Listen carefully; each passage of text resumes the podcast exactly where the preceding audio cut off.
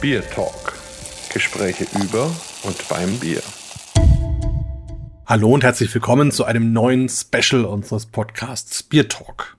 Heute präsentieren wir euch eine Podcast-Folge, die ursprünglich im Podcast Geschmackssache von Jörn Gutowski ausgestrahlt worden ist. Darin hat sich der Gründer von Tryfoods mit unserem Gründer Markus Raupach unterhalten und vor allem nochmal über die Hintergründe von Bier und über die Wirkung der einzelnen Rohstoffe im Gersten- oder Weizensaft gesprochen.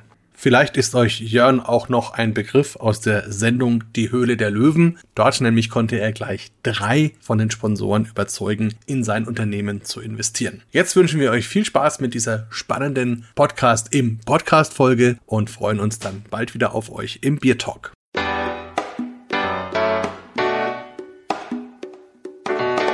Ihr seid bei Geschmackssache, dem neuen Podcast von Tryfoods.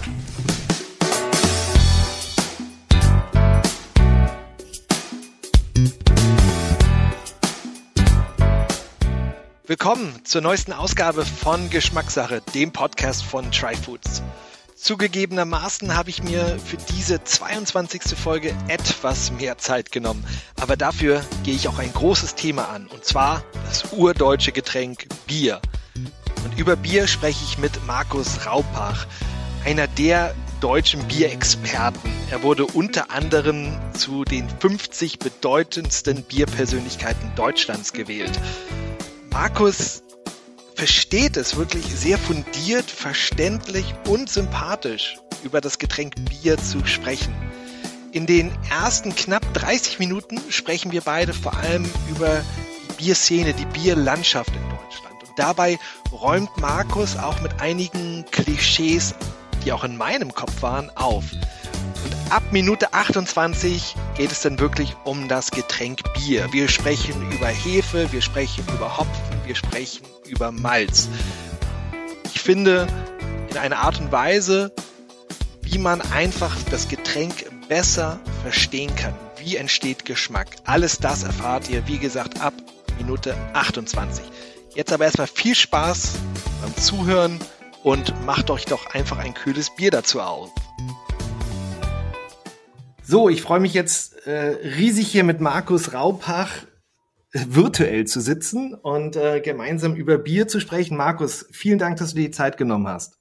Ja, wunderbar. Auch vielen Dank. Ich bin schon ganz gespannt auf deine Fragen. wunderbar. Also, ich habe auch viele Fragen und wir wollen heute dieses wunderbare Thema Bier mal komplett umreißen ähm, und das für alle Leute erklären. Ein kleines Ziel, was ich mir gesetzt habe hier. Ambitioniert, aber wird schon gehen. Na, wir schauen mal. Also, ich, wie gesagt, ich freue mich. Also, Markus, erstmal zu dir. Ähm, ich habe natürlich ein bisschen recherchiert auch und man findet da ja eine riesige Liste von Dingen, die du machst. Also ich habe da unter anderem gefunden, du bist Dozent, du bist Autor, du bist Verleger, du bist Berater, Historiker, Sommelier, Sommelier-Ausbilder. Ach, was habe ich vergessen? Du machst so viel ach Gott, da kommt im Leben einfach viel zusammen, aber es dreht sich einfach alles rund um Genuss und im Großteil natürlich rund ums Thema Bier. Und ich denke, für mich sind so drei entscheidende Bereiche. Das eine ist einfach mit Leuten Spaß beim Bier haben. Das können eben Veranstaltungen sein, Verkostungen, Biermenüs, Food Pairings oder so dann natürlich die Leute ausbilden, weiterbilden. Also das heißt eben Sommeliers ausbilden oder auch selber zum Beispiel Podcasts machen, Bücher schreiben, alles, was da dazugehört. Und als drittes dann halt die professionelle Schiene, das heißt als International Beer Judge auf der ganzen Welt unterwegs zu sein, um eben Biere zu bewerten und andere auch zu beraten, Brauereien auch zu beraten. Also so im Grunde dieser ganze Kontext. Der Business, das Business ist ja nicht so groß. ja, okay, aber sehr viele Sachen. Und wie du ja auch schon gerade angesprochen hast, wir sprechen natürlich heute über Bier, aber du kümmerst dich ja nicht nur um Bier, sondern eben du bist ja auch äh, Käsesommelier, ähm, Spirituosen-Sommelier. Das finde ich super spannend, dass du ja nicht nur auch auf ein Thema dich, dich beziehst, sondern auch noch in andere Bereiche äh, reinschnupperst und dort arbeitest. Aber da vielleicht mal dann, ähm, weil du scheinst ja auf jeden Fall Bier den Fokus zu haben. Was vielleicht an Bier fasziniert dich so sehr, dass das sozusagen dein Fokus ist, gegenüber vielleicht auch anderen Produkten? Ja, es ist halt so, Bier war halt letztendlich die, die Wurzel des Übels sozusagen. Also, ähm, und das ist natürlich auch das, wo die Faszination herkommt, weil wenn man hier in Bamberg groß wird, das ist ja praktisch so ein, eine der äh, zentralen Punkte des Themas Biers auf der Welt. Also hier in Franken gibt's einfach unheimlich viele Brauereien, die unheimlich viele Biere machen, die seit vier, fünf, sechs, siebenhundert Jahren existieren. Ähm, hier ist die Heimat des untergärigen Bieres. Hier wird einfach die Kultur noch entsprechend gelebt. Die Menschen gehen am Nachmittag im Sommer im Biergarten auf dem Bierkeller, sagen wir, und verbringen dort ihre Zeit bei einem frischen, kühlen Bier. Ähm, das ist ganz normal. Und so bin ich natürlich aufgewachsen und dann kommt man gar mhm. nicht umhin, als mit dieser Genusskultur irgendwie dann in Berührung zu kommen. Ich habe dann meine eigene Werbeagentur gegründet in den 90ern und natürlich waren da viele Brauereien und Gastronomen Kunden. Und so kam dann natürlich das Private irgendwie zum Geschäftlichen und dann haben wir halt gesagt, okay, dann machen wir auch mal Bücher. Und dann ist eben so das erste, der erste Kneipenführer entstanden. Und dann war die erste Leserzuschrift, das mit den Kneipen ist ja ganz schön, aber euer letztes Kapitel mit den Brauereien, mit den Biergärten, das ist toll, macht doch da mehr. Und daraus wurden dann eben Brauereiführer, Bierkellerführer für Franken und später dann für andere Regionen ähm, und so hat sich das halt dann weiter entsponnen und natürlich war es dann auch so mit dem Thema Genuss, es ist eben nicht nur das Bier. Und um mich da halt weiterzuentwickeln, habe ich ganz bewusst gesagt, dann möchte ich andere Bereiche auch kennenlernen. Und so, so kamen dann die anderen Gebiete quasi automatisch dazu. Okay.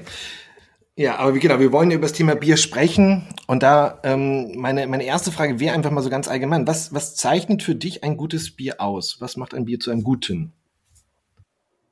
Ja, das ist im Grunde ganz einfach. Das ist das Bier, das derjenige, der es trinkt, in dem Moment, wo er es trinkt, an dem Ort, wo er gerade ist, am liebsten hat. Also ganz einfach im Grunde, da, da kann man auch gar nicht groß mit Qualität und so weiter rummachen, sondern im Grunde ist Bier ein Getränk, das einfach schmecken soll, das passen soll und ähm, man sieht ja auch an den Bieren, die letzten Endes am besten verkauft werden, dass die genau in diese Kerbe schlagen. Also das ist auf jeden Fall ein gutes Bier. Und natürlich gibt es dann für Leute, die darüber hinaus besondere Ansprüche haben ans Aroma, an den Alkoholgehalt, an die Exklusivität oder sonst irgendwas. Für die gibt's dann natürlich noch andere Qualitätsmerkmale. Aber im Prinzip, wie gesagt, ist ein gutes Bier das, was ich mhm. gerne Also in the eye of the beholder sozusagen. Ähm, aber was Absolut, ist denn das? Kannst ja. du das für dich sagen? Hast du dann irgendwie was, wenn du jetzt ein Bier trinkst, dass du dann sagst, was macht das, dass du sagst, ah, das ist ein gutes Bier für mich in dem, in dem Moment? Ja, also wie gesagt, es kommt ein bisschen auf die Situation an, aber wenn ich jetzt ganz normal eben bei uns im Biergarten sitze, dann muss es einfach ein Bier sein, das die schöne englische Eigenschaft, die Drinkability hat. Dafür gibt's noch kein deutsches Wort. Einfach, dass es, also doch ein fränkisches Wort gibt schon. Man sagt einfach, das Bier läuft. Also, also ein, ein schönes Bier, was halt schön ausgewogen ist zwischen Malz und Hopfen. Ich persönlich bin natürlich als Bamberger eher so ein Freund der malzbetonten Biere, natürlich auch der Rauchbiere, das ist ja bei uns zu Hause. Und dementsprechend wären das so die Biere, wo ich jetzt aus dem Bauch raus sagen würde, gut, da wird man mich immer damit abholen können, mit einem schönen Rauchbier, mit einem schönen dunklen, mit einem Rotbier, ähm, weil das einfach so, so ein Wohlfühlbier ist, wo ich auf jeden Fall eigentlich mhm. immer gut Hause Wir werden ja auch noch drüber sprechen, über diese Themen, was macht eigentlich Malz, was macht eigentlich Hopfen, ja, was ist denn Rauchmalz, da gehen mhm. wir gleich noch drauf ein ähm, weil mir war das früher auch nicht so klar. Ist es denn bei dir so, dass du Bier unterschiedlich trinkst, je nachdem, ob du es privat trinkst? Oder du, wie du ja schon sagtest, du bist auch Judge bei internationalen Bierwettbewerben. Trinkst du da denn anders? Absolut, ja. Und man, also man muss auch ähm, das für sich ganz klar ziehen. Also erstens hat sich mein privates Trinkverhalten enorm verändert. Also einmal in der Hinsicht, dass ich privat fast nichts mehr trinke oder wenig zumindest, weil ich ja beruflich relativ oft trinken muss und man muss einfach beim Thema Bier, genauso wie beim Thema Spirituosen oder so, einfach mit dem mhm. Alkohol aufpassen. Und das ist für uns ein ganz, ganz wichtiges Thema, ähm, auch in der Ausbildung zum Beispiel, in der Beratung und dementsprechend versuche ich da für mich selber wirklich jetzt auch ganz klare Grenzen zu setzen und jetzt nicht zu sagen, ich setze mich jeden Abend hin und hau mir meine zwei, drei Bierchen rein. Ähm, das hat sich auf jeden Fall verändert, ist aber auch gut so.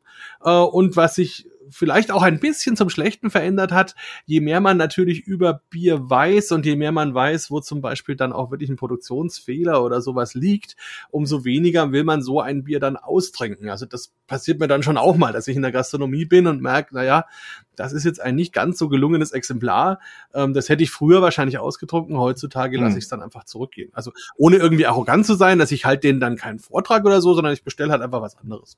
Ähm, und das ist, äh, das ist etwas, wo ich also einfach bewusster auch trinke und bewusst sage, gut, ähm, etwas, was ich jetzt nicht mag oder wo halt einfach was schiefgegangen ist, das muss ich dann nicht nur austrinken, weil ich es bezahlt habe, sondern das trinke ich halt dann eben nicht. Wie ist denn das bei dir im, im Freundeskreis? Ist das denn so, oh mein Gott, jetzt kommt der Markus, jetzt können wir nicht das normale Bier aus dem Supermarkt kaufen oder wenn man sich sonst trifft, äh, dann, oh, jetzt äh, der Markus wird, wird aber so ein anderes Bier erwarten. Kann das auch schwierig also, da sein? In gewisser Weise schon, wobei es sich einfach eingebürgert hat, nachdem ich relativ viel Bier einfach zu Hause habe, von Veranstaltungen oder von Brauereien, die mir irgendwas zuschicken oder so, ähm, dass ich meistens bei den Treffen mit Freunden das Bier einfach selber mhm. mitbringe und wir dann immer irgendwelche Sachen probieren, die die in der Regel auch noch nicht kennen und das ist dann oft einfach sehr spannend. Aber auch nicht das abendfüllende Thema, sondern da wird halt einfach mal ganz kurz gesagt, okay, heute habe ich das und das mitgebracht und das ist so ein bisschen besonders und dann trinken wir das halt. Ähm, aber wir machen natürlich unseren ganz normalen schönen Abend und machen da keinen Biervortrag draus, aber das ist in der Tat so. Also und ansonsten natürlich wissen meine guten Freunde schon auch, was ich gerne trinke und dann haben die im Zweifelsfall, wenn ich das Bier mal nicht selber mitbringe, halt ein schönes Kellerbier oder ein Rauchbier auch zu Hause und wissen, dass ich mich da wohlfühle. Hm, okay, ja, das sind ja schon so ein bisschen äh, Stichworte oder Richtung, was ich gerade so schon angesprochen habe, so diese Themen. Es gibt, ne, oder du sagtest auch besondere Biere und äh, die Bierindustrie, da hat sich ja einiges getan in Deutschland in den letzten, ja, vielleicht fünf, zehn Jahren, dass die Vielfalt wieder größer geworden ist. Es scheint da auch so ein bisschen ja unterschiedliche, was ist Lager, aber es gibt nur diese, diese großen Industrie- oder Fernsehbiere, die man ja nennt. Es gibt diese kleineren Brauereien, die eher die Spezialitäten Biere machen und, und lange Tradition oft haben und regional sind. Und dann diese, diese Strömung äh, vielleicht dieser, dieser jungen, innovativen Biere, die oft eben mit dem Begriff Craft-Biere bezeichnet werden. Ähm, da passiert ja einiges. Wie würdest du vielleicht so kurz den, den aktuellen Stand, also jetzt mal ohne Corona vielleicht, weil das natürlich nochmal was Besonderes ist, aber vielleicht kurz vor Corona, wie siehst du so den Stand der Bierindustrie in Deutschland, der Bierlandschaft? Ja, also kurz ist gar nicht so einfach, mhm. aber ich versuche es mal so kurz wie möglich. ähm, also ganz grundsätzlich sage ich immer, es ist ein bisschen wie beim Fußball. Also wir haben 80 Millionen Bundestrainer in Deutschland und wir haben natürlich auch 80 Millionen Biersommeliers. Also dementsprechend ähm, hat da auch jeder seine privaten Ideen und Einstellungen und Meinungen und Voreingenommenheiten gegenüber bestimmten Bieren oder Brauereien man merkt das immer, wenn man mit den Leuten dann mal Blindbiere verkostet, ohne dass sie wissen, was da im Glas ist, dann sind die äh, Erkenntnisse oft sehr erstaunlich, was ihnen dann doch schmeckt, wo sie früher gedacht haben, das würden sie im Leben nie trinken. Also insofern muss man da sehr aufpassen zwischen Meinungen und Vorurteilen und wirklichen Fakten zu unterscheiden. Fakt ist jedenfalls, es gab schon immer eine große Vielfalt an Bieren in Deutschland und es gibt sie natürlich immer noch. Also wir haben so um die 7.000, 8.000 verschiedene Biere, die man bei uns im Land trinken kann. Das ist wirklich international mit an der Spitze. Und ähm, das sind natürlich mehrheitlich klassische Bierstile, die es auch vor 20, 30 Jahren schon gab. Aber die werden jetzt insgesamt von mehr Brauereien gemacht und werden ein bisschen experimenteller, auch mit neueren Rohstoffen, anderen Rezepturen, bisschen anderen Verfahrensweisen und so hergestellt und bieten dann insgesamt eine größere Bandbreite. Und wenn man die Brauereien so ein bisschen auffächert, dann ist es in der Tat so, es gibt schon die ganz großen Brummer. Ähm, das sind so, was weiß ich, 10, 20 Brauereien in Deutschland, die zwar in der Regel immer noch Familienbetriebe sind, aber halt Ausstoß siebenstellig in Hektolitern haben. Das ist dann schon richtig viel. Mhm. Und dann gibt's halt. Aber die so, wahrscheinlich auch so, sorry, so, so zwei Drittel des Marktes schon auch. Ja, natürlich. Mhm. Die machen einen sehr großen mhm. Teil des Marktes aus. Ähm, ist jetzt aber auch nicht schlimm. Also mhm. ich muss immer ehrlich gesagt sagen, man kann doch niemanden einen wirtschaftlichen Erfolg vorwerfen. Mhm. Ne, jeder kleine Brauer in Deutschland wäre heilfroh, wenn er vier Millionen Hektoliter verkaufen würde. Würden die sofort machen. Wenn ich sage, hier, wünsch dir was, äh, du darfst äh, morgen solche Umsätze haben, würden die sofort sagen, mache ich. Mhm. Also dementsprechend, es gibt ja auch einen Grund, also Leute kaufen das ja. Ist ja nicht so, dass die Leute bewusst sagen, ich will mir jetzt ein Bier kaufen, was ich gar nicht kaufen will, sondern sie gehen mit unterschiedlichen Gründen eben in die Läden und kaufen das. Und insofern ähm, kann man man das weder der Brauerei vorwerfen noch dem Konsumenten, solange alle damit glücklich sind, ist das völlig okay. Und letzten Endes ist es halt so, es gibt auch einen Anteil eben von sagen wir mal, kleineren mittelständischen Brauereien, die irgendwo, sagen wir mal, zwischen 20 und 50.000 Hektoliter im Jahr produzieren. Das ist dann eben so eine kleine Brauerei, wie sie in, Bayern oder in Franken eigentlich üblich ist. Ähm, die haben aber auch bodenständig ihre Kundschaft und bodenständig ihre Sorten, die sie seit Jahrhunderten bedienen. Ähm, und, und die sind auch völlig okay, machen tolle Biere. Ähm, qualitativ gibt's da natürlich Schwankungen, logisch. Ähm, das, aber das muss deswegen nicht heißen, dass die Brauerei schlecht ist, sondern es ist halt einfach anders. Und dann gibt's halt noch die, die, sagen wir mal, Jungen, wie du sie jetzt genannt hast. Ähm, wobei jung ist da vor allem halt das Gründungsdatum, die Altersstruktur ist da mittlerweile auch schon so ein mhm. bisschen durcheinander gewürfelt, weil los ging das eigentlich so in den 90ern mit den ersten Gasthausbrauereien. Dann hat 99 der Olli Lemke in Berlin zum ersten Mal so diese Craft-Biere, wie man das heute so sehen würde, gebraut und hat dann aber erstmal Schiffbruch erlitten und 2007 ging es dann eigentlich erst so richtig in Deutschland los. Der Marktanteil ist in Deutschland vielleicht bei einem halben Prozent, maximal einem Prozent ähm, und stagniert auch. Ähm, insofern, und das, und das sind, äh, es ist auch die Frage, was macht diese Biere besonders? Eigentlich ist es die Herkunft aus relativ jungen Unternehmen und vielleicht auch eine etwas kreativere Rezeptur. In der Regel ist es aber trotzdem zum Beispiel nach dem Reinheitsgebot. Ähm, und in der Regel sind es auch gelernte, gestandene Braumeister, die also schon wissen, was sie tun. Und da merkt man auch, dass gerade die dann auch entsprechenden Erfolg haben. Ja, also ich kann natürlich immer nur aus der Berliner Blase ein bisschen sprechen. Ich glaube, oder kann mir vorstellen, dass Berlin auch noch anders ist als, als der Rest Deutschlands oder viele andere, äh, jetzt auch kleinere Städte. Hier ist und war das Thema ja Craft Beer sehr groß. Ähm, auf jeden Fall seit den letzten fünf Jahren. Ich hatte aber das Gefühl, dass es, dass am Anfang sehr viel Dynamik da war und gefühlt war, okay, jetzt, jetzt passiert hier richtig was, hier ist, hier ist richtig eine Entwicklung, die nehmen wirklich auch ein Stück vom Markt ein. Und aus meiner Sicht, gespannt, was du sagst, ist es gefühlt, dass da auch eine Stagnation ist oder dass diese Entwicklung, diese Dynamik, die am Anfang da war, nicht mehr so da ist. Ja, also sagen wir mal so, es ist also auch da wieder, man muss halt unterscheiden zwischen der persönlichen Wahrnehmung und der Realität. Ja, ja, genau. und, genau so, und, de, ja. und de facto ist es halt so, dass die Kraftbrauer, sagen wir mal, gerade in Berlin, einfach relativ laut sind und auch die Medienszene das sehr, sehr gerne aufgenommen hat und deswegen die natürlich in der Wahrnehmung 80, 90 Prozent der Kommunikation ausgemacht haben, was aber nicht bedeutet, dass sie das beim Umsatz gemacht haben, mhm. sondern das ist ja genauso das Thema. Also ich meine, ich habe die Berliner Brauereien von Anfang an begleitet. Der Oliver Lemke ist zum Beispiel ein sehr guter Freund von mir und ich mache heute auch immer noch sehr, sehr viel gerne mit der Brauerei zusammen und habe äh, 2010 war das, glaube ich, den ersten Brauereiführer für Berlin überhaupt geschrieben, wo alle Brauereien mal zusammen waren. Damals waren es immerhin schon 25. Davon gab es dann eine zweite Auflage vor ein paar Jahren, da waren es, glaube ich, 30. Also auch da ist es für eine Stadt an sich eine große Zahl, wenn man es aber mit den Einwohnern natürlich teilt, dann ist es gar nicht so viel. Um, ähm, und es sind halt sehr, sehr viele kleine Läden, die halt vor allem so ihre kleine Blase wieder haben. Und dementsprechend funktioniert es immer ganz gut, wenn der Brauer halt seine 20 Freunde hat, die seine Biere immer trinken. Und die geben ihm natürlich immer die beste Rückmeldung. Und danach wollen sie aber wieder was anderes. Und das ist genauso der Punkt, weswegen der Brauer nicht wirklich auf die Beine kommt, weil er halt keine Konstanz reinbekommt. Also irgendeine Cash-Cow hat, wo er sagt, okay, von dem Bier verkaufe ich halt mal eine gewisse Menge ähm, und damit kann ich meinen Laden finanzieren und dann kann ich noch mit anderen Bieren vielleicht ein bisschen für mein Image, für Spaß, für andere Dinge sorgen. Und dementsprechend ist das dann auch immer so ein bisschen an der Grenze zwischen Hobby und wirklichem Wirtschaftsunternehmen. Und das haben jetzt gerade in der Corona-Zeit viele auch ein bisschen zu spüren bekommen. Mhm. Aber nichtsdestotrotz, es gibt in Berlin wirklich ganz, ganz tolle neue Brauereien. Also auch da wieder, ich habe sie ja alle interviewt, ich kenne sie alle, mag die auch wirklich alle gerne. Da ist keiner dabei, wo ich sagen würde, das sind irgendwie komische Menschen. Ähm, und insofern ja, also es macht total Spaß, diesen Enthusiasmus auch zu erleben, die Freude zu erleben, den, den Pioniergeist, den die auch oft haben und und, und ich meine, was, was mir auch ein bisschen aufgefallen ist, vielleicht an der Stelle, es gibt da natürlich auch schon so einen Generationenwechsel.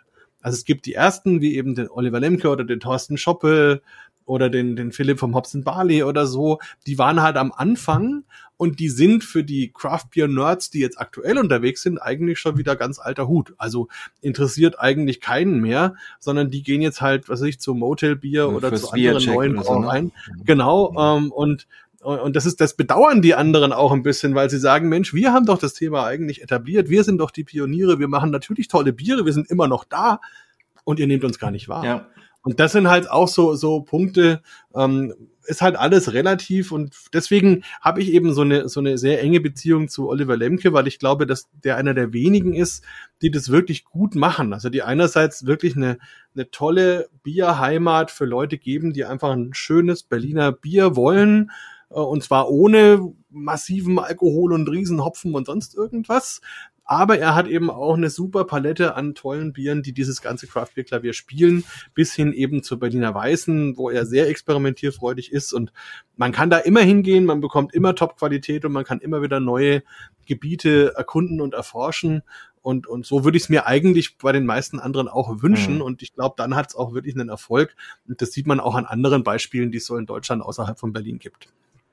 Genau, vielleicht so als letztes für mich, also weiß nicht, ob du dazu stimmst, aber für mich war so diese, diese diese äh, Entwicklung in den letzten Jahren ein Stück weit ja so, dass, dass, dass es Leute gab, die Einflüsse aus dem Ausland hatten, wo viel passiert ist, wo, wo ähm, sowohl wieder eben Biere, dieses ganze Thema ähm, mehr Geschmack ins Bier, ähm, Kreativität mit neuen Bierstilen experimentieren und dass es vielen Leuten hier in Deutschland gefehlt hat, da, ähm, weil gefühlt ja auf jeden Fall deutschlandweit große Marken, äh, vor allem der Pilzstil ja eigentlich alles beherrscht hat und die großen Marken natürlich große Wirtschaftsunternehmen sind, die gutes Bier machen, aber natürlich sehr genau schauen, okay, wie viel Hopfen benutzen wir etc. Also eher schlankere Biere vielleicht machen, vielleicht ein bisschen weniger Geschmack drin.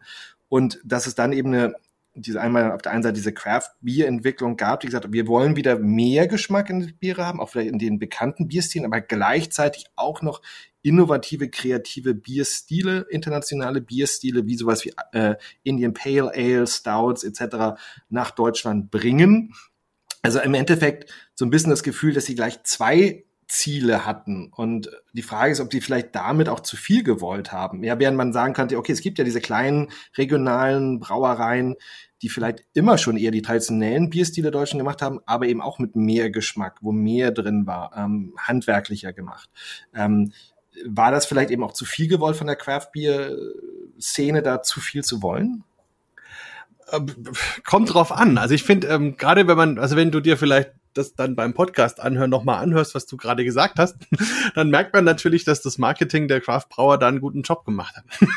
Weil im Grunde hast du die, die Geschichte, die sie gerne erzählen, auch gut wiedergegeben, aber das ist eben auch nur die eine Hälfte von der Wahrheit. Ja, also, super. Sehr, deswegen deswegen sitze ich mit dir ja. hier. Ich habe natürlich, na, ich bin sehr viel mit ne, in Berlin mit, mit, mit meiner Firma natürlich eher auch in Kontakt, klar, mit kleineren, auch mit hier mit Brauern und, und das ist natürlich eher die Szene, wo ich unterwegs bin. Deswegen ist es sehr gut genau die andere Seite. Ja, klar, ja, also wobei ich absolut natürlich nochmal betonen will, ich bin jetzt bestimmt nicht der Anwalt der Großbrauereien. Mhm. Also das garantiert nicht. Ich äh, lebe hier unsere Vielfalt in Franken und bin da heilfroh äh, und hatte mal einen ganz schlimmen Geburtstag im Sauerland, wo ich da eine große Brauerei beraten habe und musste an diesem Tag dort sein und wollte einfach nur an meinem Geburtstagabend ein gutes Bier trinken und bin leider erfolglos geblieben. Also insofern natürlich ähm, ist das etwas, was mir am Herzen liegt, aber trotzdem muss man natürlich bei der Wahrheit bleiben. Und Fakt ist, ähm, es ist nicht so, dass die deutschen Biere vorher geschmacklos waren, das nicht, äh, sondern sie haben sich halt nach dem ausgerichtet, was die Leute Leute gerne wollten. Und ich glaube auch nicht, dass es so war, dass hier Millionen von Menschen waren, die nur danach geschrien haben, jetzt plötzlich super aromatische Biere zu bekommen, ähm, sondern sie haben ja mit an der Weltspitze Bier konsumiert und tun das heute auch noch und sind ja auch nicht alle umgestiegen auf die anderen Biere, sondern es ist einfach so, dass diese Entwicklung halt von der Craft Beer Idee aus Amerika, ähm, wo es tatsächlich so war, dass es eine Gegenbewegung war, ähm, gegen das Mainstream-Bier, sage ich mal. Aber vor allem war es eine Hobbybrauerbewegung. Das wissen die meisten Leute auch nicht. Das Hobbybrauen war einfach verboten bis 1979 und wurde dann erst wieder erlaubt. Und das hat dann diese Welle an neuen Brauereien überhaupt erst ermöglicht. Und die haben natürlich alle experimentiert. Da hat sich ja keiner jetzt einen Spaß draus gemacht, einen Budweiser genau nachzubrauen, sondern die wollten natürlich bewusst was anderes machen. Und deswegen kam dann natürlich dann entsprechend dieser Enthusiasmus und der Erfolg bei der ganzen Geschichte. Und man muss auch sagen, wenn wir jetzt von einem India Pale Ale oder von einem Stout oder von sowas sprechen, ähm, man muss nur mal nach England reisen, in den ganz normalen britischen Pub gehen. Da merkt man, das sind eigentlich auch ganz normale Biere. Also ein Pale Ale oder ein India Pale Ale in einem Pub in England als Real Ale unterscheidet sich kaum von dem, was wir hier in Franken äh, als Kellerbier oder Pilz irgendwie in, in einer Brauereigaststätte serviert bekommen, sondern dieses Extreme, was jetzt Hopfenaromatik oder was zum Beispiel den Alkoholgehalt angeht, das ist ja auch etwas, was erst diese Craftbrauer in Amerika dann bewusst gemacht haben, um diese Bierstile zu intensivieren, besonders zu machen, sich natürlich gegenseitig auch so ein bisschen zu kitzeln, an der Ehre zu packen. Wie kriege ich denn so viel Aroma und so viel Unterschied wie möglich in mein Bier? Und, und das ist dann rübergeschwappt und ist dann auch zuerst in Europa mal da angekommen, wo Leute für sowas am sensibelsten sind, nämlich in Italien. Äh, das weiß auch fast niemand. Und, und das ist auch spannend. Also Italiener haben das aufgegriffen und haben dann damit selber experimentiert. Dabei zum Beispiel das Glas entwickelt, das jeder in Deutschland mittlerweile kennt. Dieses TQ-Glas haben zwei Italiener entwickelt für ein belgisches Klosterbier, für das Orval. Und daher kommt auch der Name. Und, und das sind einfach so Punkte. Und dann hat das den Rest Europas erfasst, auch erstmal England zum Beispiel. Ähm, und ist dann erst so nach und nach in Deutschland reingetröpfelt und, und war hier dann auch keine Gegenbewegung, also vielleicht manchmal eine selbsternannte Gegenbewegung, aber man ist ja doch auf einen Biermarkt gestoßen, der ja eigentlich solide war und wo 99,9 Prozent der Leute mit dem Bier, was da war, grundsätzlich mal zufrieden waren. Ähm, man musste natürlich ein bisschen Überzeugungsarbeit leisten, das hat man auch gemacht und man merkt auch dann an der Entwicklung, wenn man das so sieht, also ich übertreibe jetzt ein bisschen, aber ähm, es war ja so, man ist dann erstmal rausgegangen als Craftbrauer und hat den Leuten erzählt, vergesst euer Pilz, vergesst euer Helles, das ist alles irgendwie Mist. Ihr müsst ein IPA trinken, das ist der neue geile Scheiß und das muss jetzt getrunken werden. Und dann hat man das den Leuten eingebläut, viele haben das probiert, haben dann festgestellt, das ist mir vielleicht zu intensiv. Ne, wenn man überlegt, Lieschen Müller hat für ihren Mann Samstagnachmittag zur Bundesliga normalerweise vielleicht eine Flasche Pilz gekauft, jetzt hat sie eine Flasche IPA gekauft, gießt es dem dann in sein Glas rein, reicht es ihm hier zum Fußball gucken und dann trinkt er einen Schluck und spuckt sofort wieder aus und sagt, genau, mit, dem, nicht erwartet, mit dem ne? Kraftbier brauchst du mir nicht mehr kommen und so. Also da ist einfach viel Porzellan auch kaputt mhm. gemacht mhm. worden. Und das Interessante finde ich, das ist jetzt eigentlich das, wo ich nicht eigentlich will, ähm, wenn man dann sieht, wie die Craftbrauer darauf jetzt reagiert haben, als sie gemerkt haben, mit dem, mit diesen extremen IPAs und was weiß ich, Stouts, kommt man nur bedingt weiter. Dann haben sie plötzlich selber angefangen, jetzt eben ein Craft Pilz, ein Craft Helles, ein Craft Dunkles zu brauen, was sich oft gar nicht so sehr unterscheidet von dem, was es sonst im Land gibt, außer vor allem im Preis. Und da kommen die natürlich auch in deutliche Erklärungsnöte, ähm, wobei ich jetzt nicht sagen will, dass die zu viel verlangen. Mit ihren kleinen Strukturen produzieren sie einfach teurer. Aber es ist natürlich schwierig, wenn so ein Augustiner Hell im Regal steht und ist einfach das Benchmark-Bier für den Bierstil und dann stelle ich halt meins daneben und es kostet fünfmal so viel. Das muss ich dann Leuten überhaupt erstmal erklären. Und das, das sind alles so Sachen, in denen sich das Ganze bewegt. Insofern, wie gesagt, ich habe die, die jungen Brauer alle ins Herz geschlossen und unterstütze sie, wo es geht. Aber es ist eben kein leichter Markt und es ist auch nicht wirklich eine Revolution, die man sich vielleicht gewünscht hätte. Mhm. Ja, ich finde es ja auch richtig. Also ich bin auch nicht so ein Typ Schwarz-Weiß und diese Verteuflung jetzt zu sagen, alles, also was, was so und so viel Hektoliter ausstößt, ist automatisch schlecht und die sind nur die Guten und die sind die Bösen. Und das, das das finde ich auch richtig. Ich habe tatsächlich auch mit Olli Lemke, du hast ja vorhin auch viel über ihn geredet. Äh, ich weiß gar nicht, ob ich es gesagt habe, aber ich tatsächlich, ich plane auch eine Zusammenarbeit mit ihm. Ähm, deswegen, nur um das mhm. vielleicht auch hier deutlich zu sagen, dass man nicht denkt, das ist jetzt hier irgendwelche äh, Werbung nur für Olli Lemke. Aber äh, Nein, absolut äh, genau, nicht. Also wie gesagt, ich mag die alle in Berlin total ja. gerne. Und ja, also ich habe auch eine sehr gute Beziehung zu Ulrike Gens von der Schneeeule hm. zum Beispiel. Und wie gesagt, ich kenne die anderen alle gut und die sind alle, alle lieb und nett. Ähm, ich sage nur, wenn halt, wenn man sagt, man will einen mal rausgreifen, der, der exemplarisch nee, genau. für einen ja. guten äh, Umsatz dieser ganzen Geschichte steht, dann ist Lemke halt eigentlich der Einzige, der das wirklich erfüllt. Ja. Nein, ich, ich, was ich nur sagen wollte, ich hatte ihn mit ihm auch gesprochen und er ist auch ein Typ, der eben auch sagt, er hat großen Respekt vor den Brauern, auch in den großen ähm, Brauereien, ja, die, die da einen guten Job machen. Und das ist natürlich einfach ein anderer Ansatz, wie sie rangehen. Und das Schöne ist ja, wenn es die Vielfalt gibt, kann es jeder, kann es der Konsument selber entscheiden. Ne? Bin ich bereit, mehr Geld auszugeben für das, was ich bekomme? Ähm, verstehe ich das, aber das ist, ne, dass man die Entscheidung selber hat. Und das finde ich ja gut. Absolut, absolut. Und man muss überlegen, wenn, wenn ausländische Gäste, also gerade so Bierfans und sowas, nach Deutschland kommen, das erlebe ich ja sehr oft, dann fühlen die sich im Himmel, weil, weil die sagen, das, das Geile ist nicht, dass wir hier nochmal 20 IPAs bekommen. Das haben wir zu Hause auch. Aber das Geile ist, dass die Grundqualität der Biere so gut ist. Mhm. Also eigentlich ist es völlig egal, von welcher Brauerei sie jetzt ein helles oder ein Pilz oder ein dunkles oder ein Weizen nehmen. Es ist immer um Meilen besser als alles, was sie zu Hause haben. Und das ist einfach das, was, was das ja auch so ist. Also, dass wir einfach äh, innerhalb der großen Brauereien, da arbeiten genauso ausgebildete Braumeister, die, die Handwerker sind, die wissen, was sie da tun, die ihren Beruf gelernt haben, die das lieben, was sie tun und die produzieren einfach eine unheimlich gute Qualität. Und das ist das, wo sich einfach viele im Ausland schwer tun, dieses Grundrauschen an Bier überhaupt so herzustellen. Ja, super. Also da kann man auch noch lange drüber sprechen. Ich möchte aber tatsächlich, wir haben ja schon ein bisschen über Vielfalt von Bier jetzt gesprochen und ich möchte tatsächlich jetzt, wir haben ein bisschen jetzt über die Industrie gesprochen und über das Bier an sich reden. Und Bier ist ja eigentlich ganz einfach. Das ist Hopfen, Hefe, Malz und Wasser. Aber auf der anderen Seite ist es halt ja vielfältig. Ähm, du sagtest, wie viel waren das? Man kann 8000 verschiedene Biere kaufen. Es gibt ungefähr ja, 100 verschiedene genau, Biersorten. Also es ist mhm. dann, was hinten ja rauskommt, ist ja schon vielfältig und hat eine gewisse Komplexität. Wie, wenn jemand, wenn ich jetzt ein Biereinsteiger bin, vielleicht trinke ich eben normalerweise immer nur das eine Pilz, was, was ich immer getrunken habe.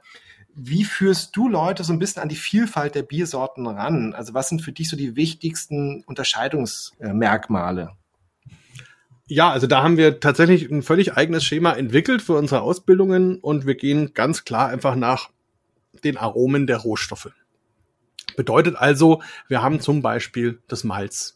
Und das Malz sorgt für eine gewisse Süße natürlich im Bier. Da kommt ja letzten Endes die Stärke, der Zucker, der Alkohol her. Ähm, Malz ist in der Regel eben zum Beispiel auch geröstet oder zumindest bei Hitze getrocknet. Das macht auch etwas Aromatisches. Bedeutet also, wenn das eben intensiver äh, temperaturmäßig behandelt worden ist, dann wird es sehr dunkel, entwickelt dann ähnliche Aromen wie zum Beispiel Schokolade und Kaffee. Ähm, wenn es nicht so intensiv ist, dann sind wir vielleicht bei sowas wie Honig oder Karamell oder so keksige Aromen oder natürlich einfach brotige, getreidige Aromen. Also da kann Malz sehr, sehr viel bieten, bis hin eben zu speziellen Sachen wie zum Beispiel Rauch. Raucharoma ist natürlich auch ein Malzaroma. Also da kann man Leuten schon mal sagen, es gibt eine ganz große Welt von malzaromatischen Bieren. Ähm, das auch ganz praktisch später dann fürs Food Pairing, da kommen wir vielleicht nachher noch dazu. Und dann hat man halt den Hopfen als zweiten Rohstoff, wo ich einerseits immer die bittere habe, natürlich, deswegen ist der Hopfen ja im Bier, weil hinter der bittere letzten Endes die Substanzen stecken, die das Bier haltbar machen, deswegen verwendet man das auch. Und dann hat der Hopfen eben als zweiten Bestandteil noch ätherische Öle. Das ist das, was man gerade so bei den Craft-Bieren oft wahrnimmt, eben als fruchtige, als florale, ähm, als Noten, die nach irgendwelchen Obstsorten oder Gemüsesorten oder sonst irgendwie riechen und schmecken. Und da kann man natürlich auch sehr, sehr viel spielen, ein breites Spektrum haben und auch von der Intensität der Bittere natürlich sehr, sehr nach oben gehen. Und dann gibt's als drittes eben noch die Hefe ähm, die jetzt bei einem klassischen untergärigen Bier wie einem hellen oder einem Pilz keine große Rolle spielt. Aber eben zum Beispiel beim Weizen ist sie hauptverantwortlich fürs Aroma, dieses fruchtige, bananige, frische. Das ist eine reine Hefearomatik. Und dann gibt's, wenn man aus Deutschland rausgeht, natürlich viele Bierstile auf der Welt, die auch von bestimmten Hefearomen dominiert sind. Und wenn man diese drei Welten mal so hat, dann gibt's halt Biere, die jeweils nur in einer Welt spielen und dann gibt's halt Biere, die in zwei Welten spielen. Nehmen wir zum Beispiel ein dunkles Weizen. Da haben wir dann halt sehr viel Malzaromatik aus dem dunklen Malz und diese Hefearomatik und dann kann das am Ende schmecken wie eine Schokobanane äh, und das ist natürlich sehr spannend. Und so kann man eigentlich Biere gut einteilen und, und man kann sie auch relativ leicht dann unterscheiden. Ja, das fand ich tatsächlich, ich für mich selber auch spannend und ein Aha-Moment, muss ich wirklich sagen, als ich vor, ich war vor zwei oder drei Jahren, äh, habe ich mit, mit Birlo getroffen hier oder Brillo in, in Berlin und da mich mit einer Braumeisterin unterhalten und da tatsächlich in der Brauerei das, das zum ersten Mal verstanden, dass, dass man eigentlich diese drei hauptsächlichen Geschmackstreiber ja hat oder die, die drei Punkte, die vor allen Dingen für den Geschmack im Bier verantwortlich sind. Das war mir vorher tatsächlich überhaupt nicht klar, obwohl ich ja auch hm. wie der, der normale Deutsche schon seit, ja, äh, offiziell 16 oder mit 16 Jahren Bier trinke, wahrscheinlich schon früher, aber dass ja. mir das gar nicht so bewusst war. Und natürlich irgendwie hat man ja gesehen, Mensch, es gibt alt, es gibt irgendwie dunkle Biere, es gibt ne, ähm, die, die klaren Biere, es gibt irgendwie Hefebiere, Weizen und man hört Gerste, man hört irgendwie Hopfen, aber was was die jeweils tun, ähm, das war mir auch nicht klar. Und dass das eigentlich wunderbare Punkte sind, die Aromatik von Bieren sehr gut aufzuschlüssen und sehr gut eben einfach zu unterscheiden. Ne? Ähm, und da vielleicht nochmal kurz zum, erstmal zum Malz. Ähm, also Malz in Deutschland wird ja normalerweise ich, fast also das meiste ist Gerste und dann das zweite ist ja noch mhm. Weizen, mhm. was genommen wird. Ne? Also Malz ist im mhm. Endeffekt ja, man hat ja ein Getreide, was man ein Stück weit, ja, äh, ich sag mal auf gut Deutsch verarscht. Also man bringt es zum Keimen, dass das Getreide der, denkt, okay, ich, ich äh, keime jetzt, um eine neue Pflanze zu machen und das wird dann gestoppt, um halt diese Stärke dann, um die Enzyme zu haben, um Stärke in Zucker zu, zu verwandeln, die man halt braucht. Genau. Ähm, aber warum eigentlich, warum, warum dominiert Gerste? Warum ist es, warum, warum machen wir nicht viel mehr? Es gibt klar, es gibt ja auch Roggenbier und man wird mit Hafer oder sowas auch experimentiert, aber Gerste dominiert ja. Warum eigentlich? Naja, also sagen wir mal so, Gerste hat halt einen entscheidenden Vorteil gegenüber dem Weizen. Ähm, sie bringt die Spelzen mit, also das ist praktisch dieses Schutzblatt, was um das Korn drumrum ist. Und das ist das, was man während des Brauprozesses zumindest in der Regel braucht fürs Läutern, also wo dann letzten Endes das Feste vom Flüssigen wieder getrennt wird. Und deswegen kann man zum Beispiel nicht nur aus Weizen ein Bier brauen, weil Weizen das nicht hat. Also Weizen hat nur ein nacktes Korn. Und dementsprechend ist das schon mal ein Punkt, was bei der Gerste einfach für den Prozess sehr sinnvoll sinnvoll ist. Deswegen ist zum Beispiel auch in der Regel bei einem Weizen in Deutschland ähm, 30, 40, 45 Prozent Gerstenmalz mit drin, weil man das einfach für den Prozess braucht. Außerdem ist Gerste natürlich etwas, was man in den letzten Jahren einfach entsprechend oder Jahrzehnten oder vielleicht sogar Jahrhunderten entsprechend optimiert hat vom Ertrag her, vom Anbau her.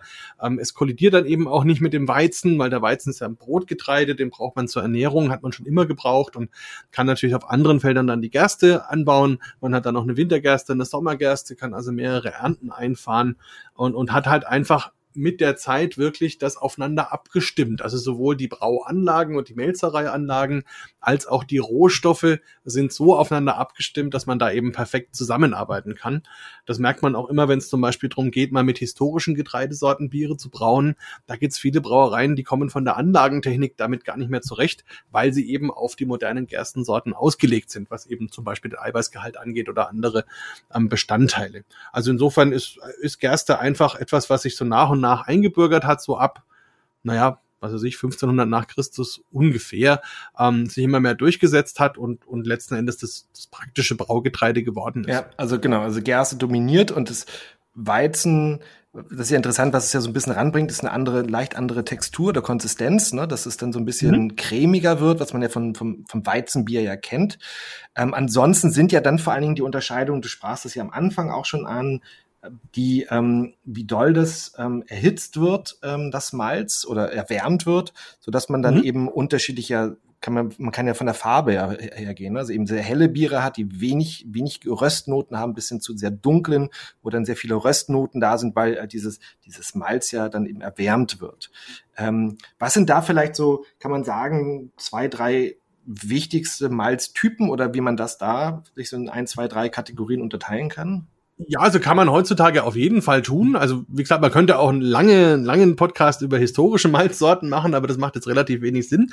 Also in der modernen äh, Bierbereitung ist es so, es gibt im Grunde drei Hauptsorten Malz, die im Grunde so die, die Schwerlast tragen, in Anführungsstrichen. Das ist einmal das Pilsner Malz, in der englischen Welt ist das das Pale Ale Malz. Also das sind praktisch die Malze, die relativ wenig ähm, Färbung bekommen haben oder gar keine, wodurch man dann eben sehr helle Biere machen kann, wie eben ein helles, ein Pilz oder ein Pale Ale oder, oder ähnliche Biere, ein Golden Ale zum Beispiel in England oder auch ein Kölsch. Ähm, das sind, also da wird dann ein Großteil der Schüttung, sagt man, also der Malzmenge, die man insgesamt nimmt, aus diesem Malz genommen.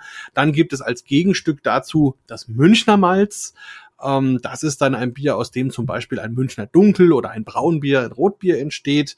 Ähm, also richtig deutlich geröstete Malze, die dann eben diese Färbung mitbekommen und natürlich auch entsprechende Geschmacksaromen. Und dann gibt's so ein Mittelding dazwischen, das Wiener Malz, ähm, wo wir dann im Grunde als Bierstil das Wiener Lager haben. Das ist bei uns relativ unbekannt, aber es wird eben auch so ein bernsteinfarbenes Bier ungefähr dabei rauskommen.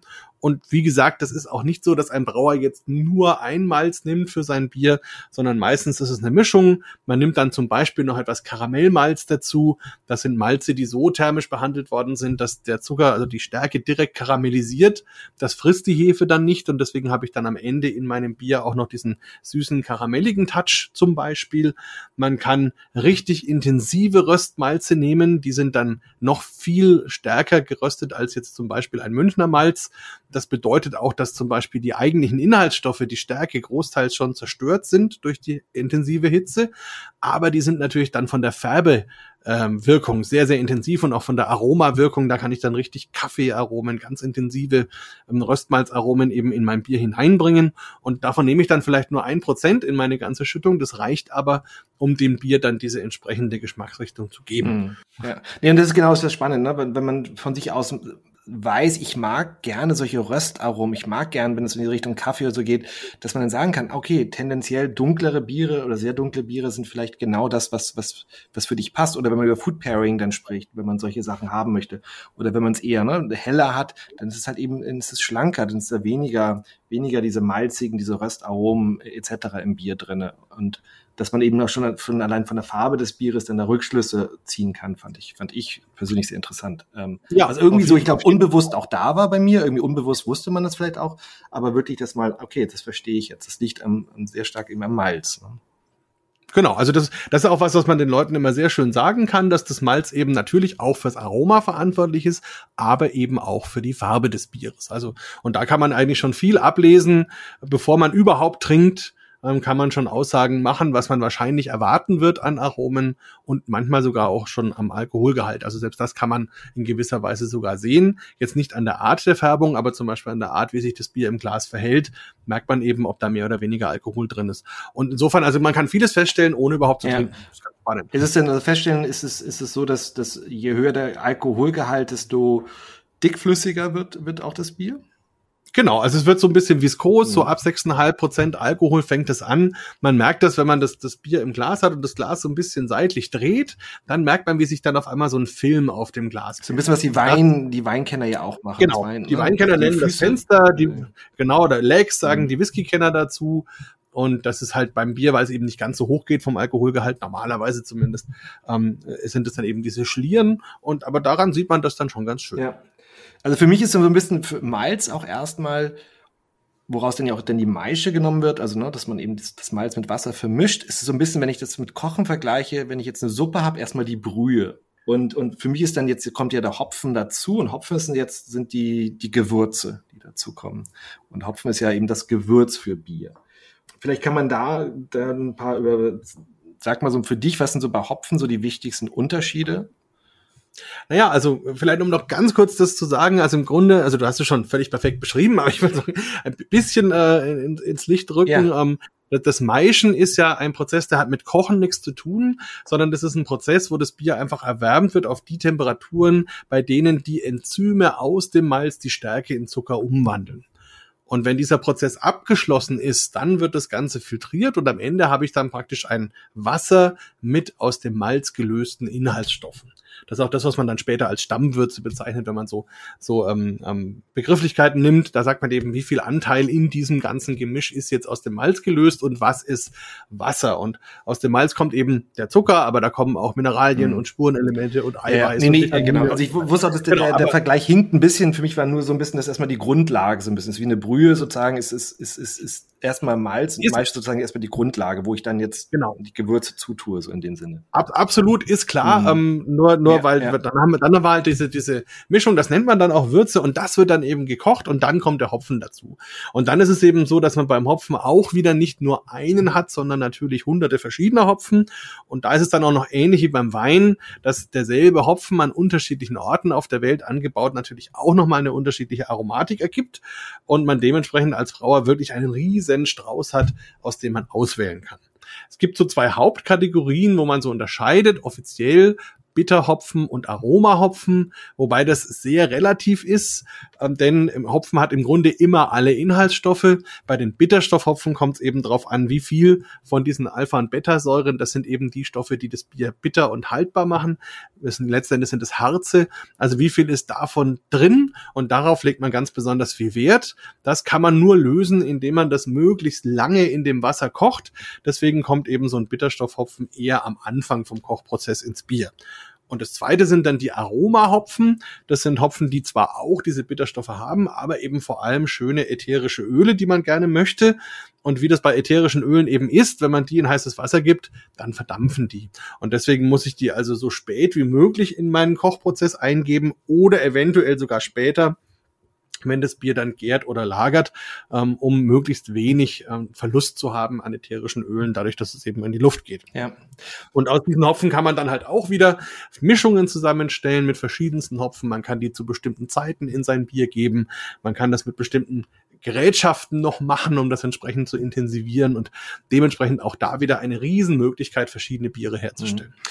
Ich habe ja auch dein Buch gelesen, das äh, Biergeschichte und Genuss und das ist super spannend, weil du ja auch da sehr viel eben über die Geschichte, über die Historie von Bier schreibst. Und ich habe da eben auch gelesen, dass früher, dass es im Mittelalter üblich war, dass eben nicht nur mit Hopfen, sondern auch mit unterschiedlichen Gewürzen gearbeitet wurde im Bier. Dass man nicht nur mhm. sagt, ich nehme nicht nur Hopfen, um das zu aromatisieren, sondern auch andere. Aber der Hopfen hat sich ja durchgesetzt ähm, und ist ja mittlerweile in Deutschland Reinheitsgebot. Das ist natürlich auch nochmal ein Thema, über das man sprechen könnte. ähm, aber ja, das ist eigentlich ja erstmal, das wird nur Hopfen genommen. Warum, warum hat sich der Hopfen erstmal vielleicht so durchgesetzt? Also warum, warum ist das jetzt sozusagen das, das Gewürz fürs Bier geworden? Na, Im Grunde gibt's zwei Punkte. Also das eine ist einfach die Wirkung des Hopfens. Und es geht ja grundsätzlich gesehen, zumindest wenn wir in die, in die Geschichte gehen, ins Mittelalter gehen, geht's ja um die Haltbarkeit des Bieres. Und da war eben Hopfen, hat diesen großen Vorteil gehabt, dass durch seine Inhaltsstoffe eben das Bier sich länger gehalten hat und man deswegen also ganz bewusst gesagt hat, das ist auf jeden Fall ein Biergewürz oder ein wichtiges Biergewürz. Und äh, dazu kam noch, dass zum Beispiel Hildegard von Bingen ähm, da sehr, sehr viel drüber geschrieben hat. Das war ja eins ihrer Lieblingskräuter, war der Hopfen und dementsprechend hat sie da auch viel Propaganda gemacht. Das war natürlich in der Wissenschaftswelt damals auch entsprechend bekannt. Also dementsprechend ähm, war allein von dieser Seite her Hopfen natürlich auf jeden Fall als, als gute Zutat äh, klar. Ähm, bei vielen anderen Zutaten war es so, dass man wusste, dass die durchaus auch negative Wirkungen haben oder ins Halluzinogene gehen oder eben zumindest irgendwie problematisch sind. Da war man also vorsichtig. Und auf der anderen Seite war es eben so, dass der Hopfen auch etwas war, was man relativ leicht besteuern konnte.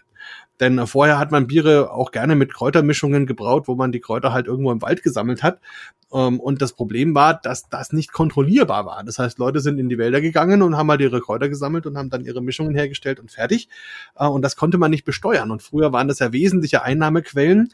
Und wenn ich von einem Hopfengarten ausgehe, dann hat der einen festen Ort und da kann ich den Ertrag kontrollieren und kann das alles schön besteuern. Und auch das war natürlich ein Grund, weswegen die Herrscher dann auch dafür gesorgt haben, dass der Hopfen zum Biergewürz geworden ist weil er eben auch auf dieser Seite, auf der rein finanziellen Seite, das wesentlich spannendere ist, als wenn ich halt so einen Wildwuchs im wahrsten Sinne des Wortes habe, wo ich nichts davon habe. Mhm. Okay, spannend. Und ich sag mal, bei uns wiederum jetzt in der, in der jüngeren Geschichte, das ist meine Wahrnehmung, war das ja so vor allem so, dass Hopfen bei uns ist die Bitterhopfen präsent war in den deutschen Bierstilen. Das heißt, wenn ich jetzt zum Beispiel eher so ein nordisches Pilz hatte, in Flensburg oder Jever, wie auch immer, so gefühlt auf jeden Fall die herberen Biere, wo einfach mehr Hopfen drin war, so dass das Bier, das Pilz bitterer wurde, während vielleicht in einem helles, äh, hellen äh, weniger äh, Bitterhopfen benutzt wurde und dass es eben nicht ganz so bitter ist.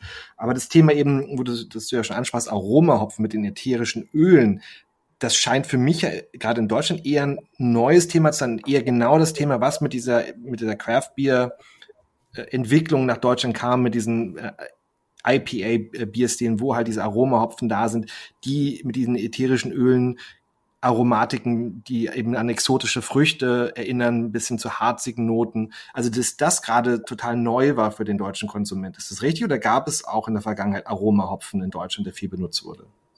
Ja, also wie schon gesagt, diese, diese Unterscheidung kann man nicht klar trennen. Also zwischen Aroma und Bitterhopfen, das ist wirklich, also wenn man das versucht als, als Trennlinie zu nehmen, dann ist es Quatsch. Es gibt halt Aromen, die sind eher wichtig, äh, Hopfen, die sind eher wichtig in Bezug auf ihren Bitterstoffgehalt und Hopfen, die sind eher wichtig in Bezug auf ihre ätherischen Öle, aber es ist nicht so, dass es nur die einen oder anderen gibt letztendlich liegt es am Brauverfahren, weil es eben so war, dass man im Mittelalter sehr gerne die Biere, auch wenn sie fertig waren, noch mit Stoffen versetzt hat, um sie zu aromatisieren, weil eben damals Biere relativ schnell sauer geworden sind. Und um das noch ein bisschen rauszuzögern, dass diese Säure sich sehr nach vorne entwickelt hat, hat man halt zum Beispiel Gewürze oder auch nochmal Hopfen oder auch Obst oder andere Dinge dem fertigen Bier beigegeben, um das dann entsprechend zu aromatisieren. Und je besser die Braukunst wurde, umso mehr konnte man das sein lassen lassen. Und dementsprechend hat sich eben das moderne Brauverfahren entwickelt, wo der Hopfen eben während der Kochung dazugegeben wird. Und dementsprechend waren auch die heute als Aromahopfen bezeichneten Hopfensorten schon im Einsatz. Aber von ihren ätherischen Ölen war eben relativ wenig im Bier. Also wir hatten in Deutschland schon viele Pilzbiere, die zum Beispiel so eine leichte Zitrusnote hatten aber das war es dann auch letzten Endes. Und was passiert ist, ist eben, dass diese amerikanischen Craftbrauer ähm, erstmal natürlich die Bierstile genommen haben, deren sie sich erinnert haben. Das waren eben die klassischen deutschen Bierstile und die englischen Bierstile. Und dann aber beschlossen haben, okay, und jetzt experimentieren wir mit den Rohstoffen nochmal anders. Und vor allem mit dem Hopfen. Und kamen dann auf die Idee, warum nicht dieses alte Verfahren aus dem Mittelalter wieder machen und dem Bier, wenn es quasi fertig ist, nochmal eine Hopfendosage zu geben. Man nennt das Hopfenstopfen auf Englisch Dry Hopping. Ähm, und die haben sich dann sogar eigene Gerätschaften entwickelt. Sierra Nevada zum Beispiel ein Hop-Torpedo. Das ist dann wirklich ein liegendes Teil. Das schaut aus wie ein Torpedo, wird gefüllt mit Hopfen und dann ist vorne und hinten ein Anschluss. Wenn das Bier im Lagertank ist, dann wird es vorne und hinten angeschlossen und wird dann da einfach durchgepumpt durch diesen Torpedo und laugt den Hopfen richtig aus, nimmt ganz viel von diesen ätherischen Ölen an. Und dadurch habe ich dann eben diese Aromatisierung durch den Hopfen. Und das hat man natürlich dann bei uns auch probiert. Ähm, am Anfang auch ganz banal, den Hopfen im Damenstrumpf nochmal in den Lagertank gehängt zum Beispiel oder so. Ähm, und dann gab es auch bei uns entsprechende Entwicklungen. Also Kaspar Schulz hier in Bamberg waren, glaube ich, die ersten. Und dann später kam auch Braukon mit der, mit der Hop Rocket hieß die, glaube ich, oder Hopgun und so weiter. Also haben die auch verschiedene Gerätschaften entwickelt, um das möglich zu machen. Und heute gehört das Hopfenstopfen einfach dazu. Und damit haben auch diese Aromahopfen eine immer größere Bedeutung erlangt. Aber nochmal, um das zu sagen, also der, der, der Kern des Aromahopfenanbaus lag auch bis vor wenigen Jahren ganz eindeutig hier bei uns in der Hallertau. Und in, in den USA wurde hauptsächlich Bitterhopfen angebaut. Das hat sich jetzt so ein bisschen gedreht, ähm, also aber nicht wirklich komplett umgedreht, vielleicht eher so 50-50. Ähm, und das sind auch die beiden großen Hopfenanbaugebiete der Welt. Der Hauptunterschied ist, dass es in Amerika eben möglich ist, für eine Firma sich einen Hopfen patentmäßig zu sichern, so dass dann eben zum Beispiel eine Hopfensorte wirklich nur einer Hopfenfirma gehört und die nur ihre ähm, Vertragsanbau äh, Leute entsprechend damit ausrüsten kann und damit eine Exklusivität auf den Hopfen hat. Das kennen wir hier so in Deutschland in der Form nicht oder noch nicht. Ähm, und das ist vielleicht auch noch so ein Unterschied. Also die bei uns bekannten Hopfensorten, die kann man überall anbauen und haben dann dadurch auch ein ganz interessantes Namenskonstrukt, aber das ist nochmal ein anderes Thema. Hm. Aber es scheint ja gerade dieses Thema Hopfen ähm, mit diesen amerikanischen Bierstilen oder auch das wiederum meine Wahrnehmung gefühlt, dass gerade am Anfang dieser Craft-Bier-Szene, dass das so das Thema war, mit Hopfen zu experimentieren und dass die, dass sehr viele von diesen, diesen ersten Craft-Bieren auch in Deutschland extrem hopfenlastig dadurch dann auch waren. Ähm, Würdest du es auch so sagen? Na doch, das ist schon so. Also, also jetzt etwas blasphemisch gesagt, äh, muss man sagen, das ist ja auch die etwas leichtere Lösung. Weil, wie gesagt, im Mittelalter hat man das gemacht, um eben Fehlaromen im Hopfen zu überdecken. Und genauso hat das natürlich dann auch bei uns funktioniert. Das heißt, wenn ich entsprechend ein Pale Ale oder IPA habe, was vielleicht nicht ganz so hundertprozentig ist und ich gebe dann entsprechend eine Tonne Hopfen da oben drauf, ähm, dann ist das Hopfenaroma so intensiv, dass ich von dem anderen gar nichts mehr merke. Also das war natürlich durchaus, also ich sage nicht, dass das das Ziel war, aber das war eines der Ergebnisse der ganzen Geschichte. Und natürlich waren das Biere, die die, die Leute erstmal begeistert haben, weil sie das nicht kannten. Also so ein intensives Aroma, noch dazu eben dann zum Beispiel fruchtig oder so. Das, das war toll, das war faszinierend, das, das war neu. Und dementsprechend ähm, hat das natürlich nicht nur in Amerika, auch bei uns, die Leute entsprechend begeistert und wurde dann entsprechend auch nachgeahmt, auch zum Beispiel bei Pilzbieren oder anderen, die wir kennen. Und später ist man dann auf andere Varianten auch noch aufgesprungen. Also zum Beispiel haben die Amerikaner dann das ganze Thema Sauerbier für sich entdeckt, was ja eigentlich in Belgien beheimatet ist, haben da unheimlich damit experimentiert, bis hin zu Bierstilen, die wir auch kennen, wie Berliner Weiße und Große zum Beispiel. Ähm, dann ist natürlich auch mit Malz viel experimentiert worden. Die sind unheimlich abgefahren, zum Beispiel auf Rauchbier. Also das bis nach Alaska ähm, haben sie dann das Rauchbier, das Rauchmalz exportiert, um da endlich mal so ein Bier brauen zu können. Also auch das hat die Leute natürlich begeistert. Ähm, Im Grunde ging es also vor allem dort darum, dass schon aromatisch eine relative Einöde geherrscht hat, ähm, nicht nur beim Bier, aber eben auch, und man da halt mit diesen ganzen neuen Rezepturen unglaublich die Leute begeistern ja. konnte. Ich glaube, also mein, mein Gefühl auch am Anfang, als ich auch Leuten mal ein IPA gezeigt habe, die normalerweise immer Pilztrinker sind, die dann gedacht haben, oh, ist das jetzt so ein belgisches Fruchtbier? Das ist doch bestimmt nicht äh, im Reinheitsgebot, ja, das ist doch kein Bier. Wie du sagst, diese Überraschung, dass man eben aus Hopfen so viel Fruchtigkeit auch gewinnen kann. Ja, also das absolut. Und da muss man vielleicht auch noch eines sagen, was immer noch ein Problem ist. Ähm, es ist was ganz was anderes, wenn man in Amerika ist, zum Beispiel im Yakima Valley, da wo eben der ganze Hopfen angebaut wird, im pazifischen Nordwesten, und dort dann so ein ganz frisches IPA trinkt. Das ist nochmal eine ganz andere Hopfenaromatik als das, was man hier bei uns bekommt, weil halt einfach wirklich dieser, dieser dieses Thema praktisch vom Feld direkt ins Bier dort nochmal anders gelebt wird und deswegen also der, die, die ganze Hopfenaromatik da auch nochmal anders rüberkommt. Also gibt's mittlerweile schon bei uns auch gute Exemplare, aber es hat lange gedauert. Ähm, vorher waren das bei uns oft Biere, die, die deutlich hinter denen zurückgestanden hm. sind was jetzt die Patenbiere, sagen wir mal, aus den USA gekonnt haben. Mhm. Aber wie du sagst, trotzdem war das auch für die Leute hier eine völlig neue Welt und, ähm, und ich habe mich, ich bin ja selber auch davon begeistert. Also ich mag das auch total gerne und finde es faszinierend und man spielt ja mit diesem Bierstil IPA jetzt auch in ganz vieler Art und Weise rum. Ähm, jetzt gerade sind ja die New England IPAs ziemlich heiß, sagen wir mal. Also wo es einfach darum geht, sehr, sehr fruchtige und nicht so bittere Biere zu haben. Und, und da gibt's auch tolle alkoholfreie Varianten zum Beispiel davon. Und das ist wirklich eine tolle Welt, also wo ich mich auch total glücklich fühle, dass ich das haben kann und, und ich finde es super. Ja. Also bei Malz haben wir ja schon gesagt, das ist ja relativ einfach. Ich kann das schon sehr stark eben an der Farbe unterscheiden, ähm, was für ein Malz dort drin ist. Wie kann ich denn Biere nach Hopfen unterscheiden? Welche Möglichkeiten habe ich da? Oder dass ich, wenn ich sage, ich mag es sehr gern hopfenlastig, worauf kann ich achten als Konsument? Naja, also wenn ich das praktisch nur von der Flasche her beurteilen kann, dann kommt es darauf an, wenn mir die bittere wichtig ist, dann kann ich schauen, ob auf der Flasche eine bittere angegeben ist. Da gibt es eine Einheit, nämlich Bittereinheiten. Das wird in der Regel englisch abgekürzt, International Bitter Units, IBU. Und das geht eben, also ein deutsches Pilz geht, sagen wir mal so, bis 30, maximal 35 IBU. Und dann kann man eben, wenn man es gerne viel bitterer haben möchte, dann schaut man eben, dass das auf 50, 60, vielleicht 70 nach oben geht. Dann habe ich also schon mal eine klare Erwartungshaltung, dass da eine ordentliche Bittere dabei ist. Meistens ist es dann auch mit einer entsprechenden Aromatik, was jetzt die ätherischen Öle angeht, verbunden. Das andere ist, wenn das Bier schon möglich ist zu probieren, zum Beispiel in der Kneipe, wenn ich sage, ich will mal einen Probierschluck, dann sollte man einfach mal die Nase benutzen. Äh, das merkt man dann sofort. Also so, so ein sehr hopfenaromatisches Bier, da schlägt es einem entgegen, was eben entweder so, so fruchtige Mango, was weiß ich, Papaya, Litchi, solche Aromen sind, oder eben Richtung so harzig, Pinie, ähm, oder, oder auch Zitrus, einfach so, Grapefruit-Aromen in diese Richtung, bis hin zu floralen, sowas wie Jasmintee oder so. Also da gibt's eine ganz große Bandbreite, die kriegt man dann natürlich auch mit. Ähm, und dann kann ich auch erwarten, dass ich, wenn ich das schon rieche in der Nase und nicht drauf steht, dass da irgendwelche künstlichen Aromen drin sind, dann werde ich auch ein entsprechend hopfenbetontes Bier haben. Und gerade wenn man es natürlich, wir hatten es schon auch angesprochen, dieses, das Thema IPA. Also wenn man es für diejenigen, die es noch nicht ausprobiert haben, wenn man das einfach mal ausprobieren will, mit, mit sehr, sehr stark gehopfte Biere, dass man auf jeden Fall in die Richtung IPA mal schaut und das mal da verschiedene, und wie du sagst, und innerhalb des IPAs dann wiederum unterschiedliche, wiederum aromatische Stilistiken gibt, aber dass das schon sehr stark gehopfte Biere dann ja sind. Genau, in der Regel, also aus unserer Sicht sagen wir mal so, also ein India Pale Ale und ähm, man darf aber eben nicht vergessen, es ist ein großer Unterschied, ob wir uns hier mit einem India Pale Ale aus England beschäftigen, was traditionell gebraut ist, das ist ganz anders. Das hat einen ordentlichen Malzcharakter. Das ist natürlich schon ein bisschen bitter, aber ist bei weitem nicht das, was man aus Amerika kennt. Und es hat vor allem in der Regel gar nicht diese Aromatisierung, weil da nicht Hopfen gestopft wird.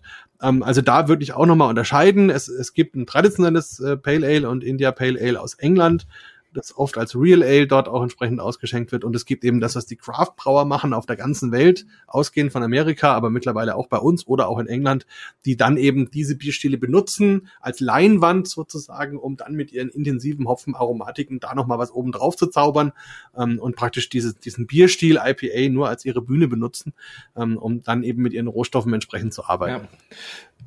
Ja. Kleine Stunde durch, es gibt verschiedene Hopfensorten. Hast du einen Lieblingshopfen? Ja, das ist gar nicht so einfach, weil nicht jeder Hopfen immer gleich ist und weil auch nicht jeder Jahrgang immer gleich ist. Aber ich habe so ein paar Hopfen, an die ich mich einfach gerne erinnere. Und zum Beispiel haben wir mit unserem ersten Biersommelier-Kurs damals ein Bier gebraut, das war ein Weizen-Doppelbock.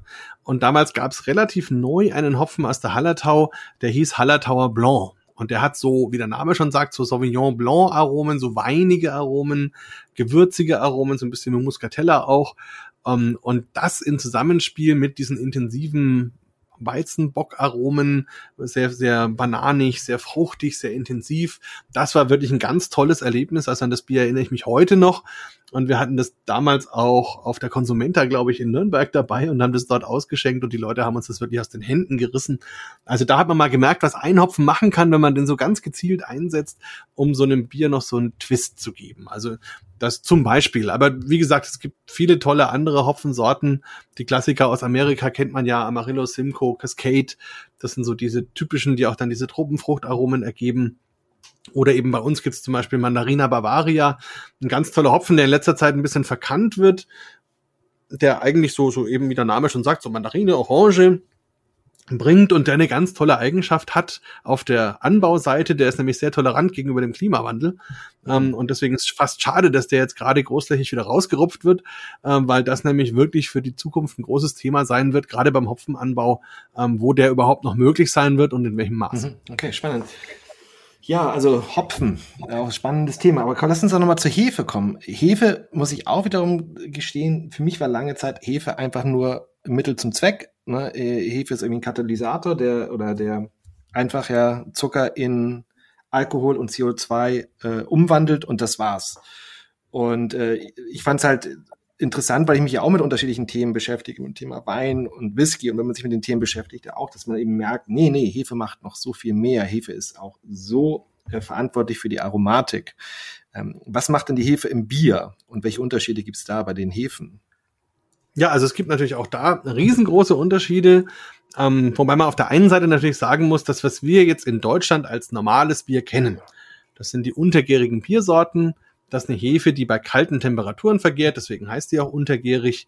Die gibt's erst so richtig seit dem 13., 14. Jahrhundert, hat sich dann so von Bayern aus ausgebreitet in den Rest der Welt, dominiert heute international alle Biere. Ähm, und diese Hefe hat eben die Eigenschaft, weil sie bei kalten Temperaturen vergärt, dass sie neben ihrem normalen Job, nämlich einfach nur den Zucker umzuwandeln in Kohlendioxid und Alkohol, sonst eigentlich kaum eigene Aromen produziert. Das heißt, diese Hefe ist wirklich sehr zurückhaltend, ähm, bringt letzten Endes die Kohlensäure ins Bier und eben den Alkohol und das ist, ist es dann auch. Aber was wir dann eben sonst noch kennen, ist bei uns jetzt zum Beispiel die klassische obergärige Hefe. Das ist praktisch der alte Hefestamm, letzten Endes auch eine Backhefe. Ähm, und die macht eben dieses bananige, fruchtige, manchmal auch eher so ein bisschen nelkenartige Aroma in die Weißbiere, die wir so kennen. Um, und das ist dann so in Deutschland das Thema Hefearomatik. Und wenn ich dann die deutsche Bierwelt verlasse oder in die historische deutsche Bierwelt gehe, dann kann man da auch so Sachen haben wie zum Beispiel beim Wein der Orange Wein, dass ich also da durchaus spontane Vergärungen habe, dass ich wilde Hefen habe, besondere Hefestämme ähm, die dann eben nochmal andere Aromen machen. Bekannt sind auch Hefen, die man vom Wein kennt, Brettanomyces zum Beispiel, ein wilder Hefestamm, der dann so, so diese Pferdedecke, schweißigen Aromen zum Beispiel ins Bier bringt. Oder es gibt eben obergärige Hefestämme in der belgischen, englischen Bierwelt, die dann so Richtung Apfel, Richtung Birne ähm, Aromen produzieren. Und es gibt natürlich jetzt ganz moderne Hefeforschung, das ist auch ganz spannend, wo man wirklich versucht, Aromen, die man normalerweise zum Beispiel übers Malz oder über den Hopfen ins Bier zu bringen, ins Bier bringt, eben über die Hefe ins Bier zu bringen. Und das ist auch ganz spannend. Da gibt es zum Beispiel Hefen, die machen dann Zitrusaromen oder machen dann Pfirsich oder sowas. Also auch da ähm, ist es bei Weitem noch nicht ausgelutscht und viele Brauereien haben eigene Hefereihenzuchten, eigene Hefebanken oder sind eben zusammengeschlossen und Kunden einer großen Hefebank und arbeiten da dann zusammen.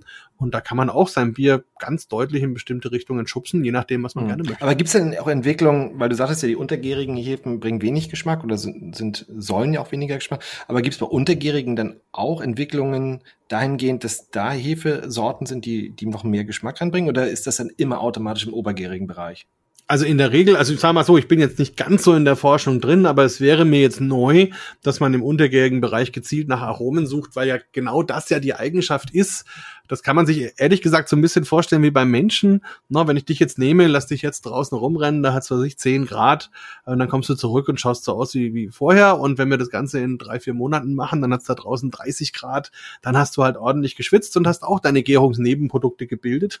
Und es hat einfach was, hat einfach was mit der Temperatur letzten Endes zu tun. Ah, das ist ein schönes Bild. Merkt, ja, ja, ja, nur, dass, da, nur, dass es da nicht immer so als positiv wahrgenommen wird, aber es ist letzten Endes so. Mhm. Und das Spannende ist ja zum Beispiel, als dann die untergärigen Hefen nach Amerika kamen, da ist dann in beide Richtungen etwas passiert. Also es gab viele Brauereien, die eben vorher obergärig gebraut haben, die dann versucht haben, diese obergärigen Biere eher kälter zu vergären, um die Hefearomatik eher ein bisschen rauszunehmen.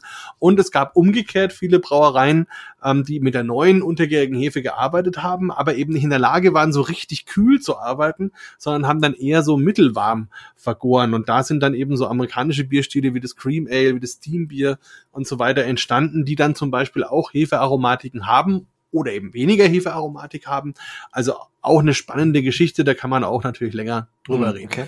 Ja, also Du sagst es ja schon, ich meine, was wir in, in Deutschland ja am meisten als, als ein hefebetontes Bier kennen, ist das Weizen oder wird ja oft auch als Hefebier ja bezeichnet. Ähm, das heißt, da kann man ja einfach mal schmecken, okay, was, was, was macht ein, eine Hefe aromatisch? Wie du ja schon sagtest, diese Bananenaromen, ähm, die ja sehr, sehr stark da drin sind, ähm, oder eben so die, die gewisse Fruchtigkeit.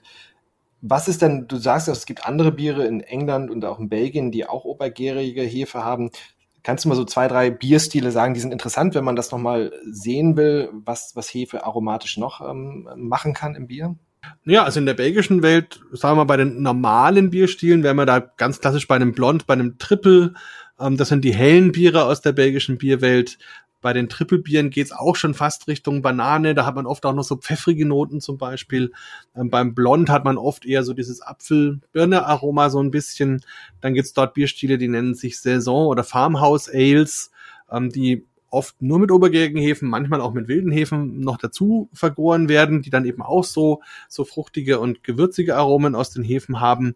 Dann gibt's die dunklen Biere in Belgien, das Double, das Quadruple zum Beispiel, das Dark, Strong Dark Ale da geht es dann in so eine, so eine dunkle Beerenaromatik. Viele assoziieren das zum Beispiel auch mit so Kaugummi-Aromen. Das ist schwierig, das muss man mal, mal gerochen haben, um das dann auch wirklich so einordnen zu können. Also ein Hubba Bubba ähm, oder sowas. Hubba Bubba, genau, so in so eine, ganz genau, in so eine Richtung. Ähm, dann eben, wie gesagt, in, in den USA experimentieren die natürlich extrem äh, mit verschiedensten Hefen und wenn man dann eben sowas hat wie, wie eben Berliner Weiße, die die dort zum Beispiel mit Joghurtkulturen herstellen oder sowas, da kommen dann auch noch mal ganz eigene Aromen dazu und vielleicht die spannendste Welt ist letzten Endes die belgische Sauerbierwelt. Ähm, also wobei der Begriff Sauerbier finde ich etwas unglücklich, weil das in Deutschland immer gleich mit negativ assoziiert wird. Das sind halt Biere, die bewusst Säure haben, die auch über Jahre ähm, hergestellt werden, was ein ganz komplexer Produktionsprozess ist. Kennt man als Lambic oder Gös. Ähm, und das gibt's dann auch noch in der Fruchtvariante. Und da sind eben viele wilde Hefen im Einsatz, die auch nochmal ein ganzes Bundle an Aromen mit sich bringen. Also insofern, da kann man nur sagen, probiert es, dann spürt es so ungefähr. Also ähm, einfach mal mal rein verkosten, offen sein um, ähm, und ich setze es auch oft ganz bewusst bei Menüs ein. Also wenn, wenn wir Bier-Dinner haben, dann serviere ich so ein belgisches äh, Gös einfach mal im Sektglas, relativ kühl, den Leuten am Anfang und sag denen gar nicht, was das ist. Und dann sagen die immer, naja, schön, dass wir hier so ein Bier-Dinner haben, aber wieso kriegen wir jetzt Champagner? Und dann erkläre ich denen, ist kein Champagner, ist Bier. Ja. Äh, und, und so, äh, so glaube ich, muss man die Leute da auch ein bisschen ranführen, weil also gerade in Deutschland viele einfach unter Bier das verstehen, was sie kennen. Und es bei vielen hört der Horizont eigentlich schon beim Pilz auf. Ähm, und dann ist es immer ganz schwierig, denen zu sagen, du kriegst jetzt ein Bier und ihnen dann was ganz was anderes einzuschenken, als was sie kennen. Ich mache es oft so, dass ich ihnen erst was zu trinken gebe und dann mit ihnen erarbeite, wonach das riecht und wonach das schmeckt und ob sie das mögen. Und dann kommen wir erst dazu, dass das jetzt ein Bier ist und, und warum und wieso und was ja, dahinter steht. Ja, das, das kann ich unterschreiben. Also diese Erfahrung mit der Berliner Weiße schon in, ne? auch das wieder, wenn man das einigen Leuten vorsetzt und sagt, hier ist ein Bier, probier mal, dass die erste hm. Reaktion erstmal eine Grimasse ist, ähm, ja, weil, weil man diese Säure nicht erwartet. Ähm, aber genau das, wenn ja. ich, wenn ich sage, hier ist ein, äh, ein Citre oder sowas in die Richtung, ähm, dass dann äh, die Reaktion ganz anders ist. Ähm, Absolut. Ja, genau. Und das finde ich also auch dieses, als, als deutscher Bierstil, oder gerade Berliner Bierstil, finde ich das super spannend. Auch, also das ist auch meine Empfehlung für Leute, mal die Berliner Weiße und, und das ja auch weiß, nein, nicht rot oder grün, ähm, nicht mit Sirup, sondern an, nur das Bier alleine ähm, zu probieren. Wenn man da eben diese, diese, mit dieser offenen Haltung angeht, dass man diese, diese apfeligen Noten, ja, diese frische, ähm, diese Spritzigkeit erwartet und nicht das typische Pilzaroma. Ähm, was eben da, und das ist ja interessant bei Wiener, Wiener Weiße, weil die ja sehr wenig vom Malz und sehr wenig vom Hopfen, sondern sehr stark ja von der Hefe geprägt ist ähm, und von diesen sehr bestimmten Hefesorten, Brettanomyce oder die da drin sind, ähm, plus diese, diese Milchsäurevergärung, äh, zweite, äh, was mal was ganz anderes ist. Und das finde ich auch spannend zu sehen, hey, das, das ist ähm, auch ein anderer Bierstil. Ne? Absolut. Also die Berliner Weise kann ich auch nur empfehlen. Also erstmal vom, vom Grundbierstil her natürlich, wie du schon sagst, die wilden Hefen machen da ihren Job und das ist eben nicht nur die Milchsäuregärung, das ist vielleicht auch ein Punkt, da sollte man ein bisschen drauf achten, wenn man die echte quasi Berliner Weiße wirklich wieder probieren will, dann sollte man ein Bier nehmen, wo eben nicht nur Milchsäuregärung stattgefunden hat, sondern eben auch wilde Hefen mit Bestandteil waren. Das machen in Berlin momentan noch nicht so viele Brauer, aber das wird schon auch noch weiter zunehmen. Ist auch immer so ein Thema, weil diese wilden Hefen dann auch schwer zu kontrollieren sind und da hat jeder Brauer Angst, dass die dann in der Brauerei eben ihr Unwesen treiben, ja. auch da, wo man das nicht will. Man braucht ja quasi einen eigenen Bereich dafür, ne? eigene Richtig, Rohre, die genau. nur also dafür sind, weil man sonst ein Problem genau. hat. Genau. Ja. Im Idealfall hat man dafür eine eigene Brauerei. Also der erste, der dafür eine Lösung gefunden hat, war der Jürgen Solkowski von der, von der Meierei in Potsdam, ähm, der hat es so gemacht, dass er diese wilden Hefen dann in seine Fässer rein hat und dann praktisch die, die Berliner Weiße Würze da hineingegeben hat.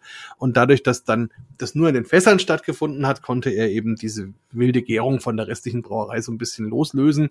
Ähm, natürlich haben mittlerweile andere da noch geschmeidigere Lösungen entwickelt, aber das ist wirklich ganz wichtig, dass man das eben dann trennt, wenn man andere Biere auch noch herstellt. Also da hat zum Beispiel die Ulrike Gens natürlich einen Vorteil, die macht fast nur so ihre wilden Biersorten von der Schneeeule und experimentiert da auch viel. Also hat auch Berliner Weiße mit Hopfen zum Beispiel, mit richtig intensiven Hopfenaromen oder eben auch mit, mit Ingwer, die mag ich total gerne, oder mit Chili. Ähm, also da kann man natürlich tolle Sachen machen.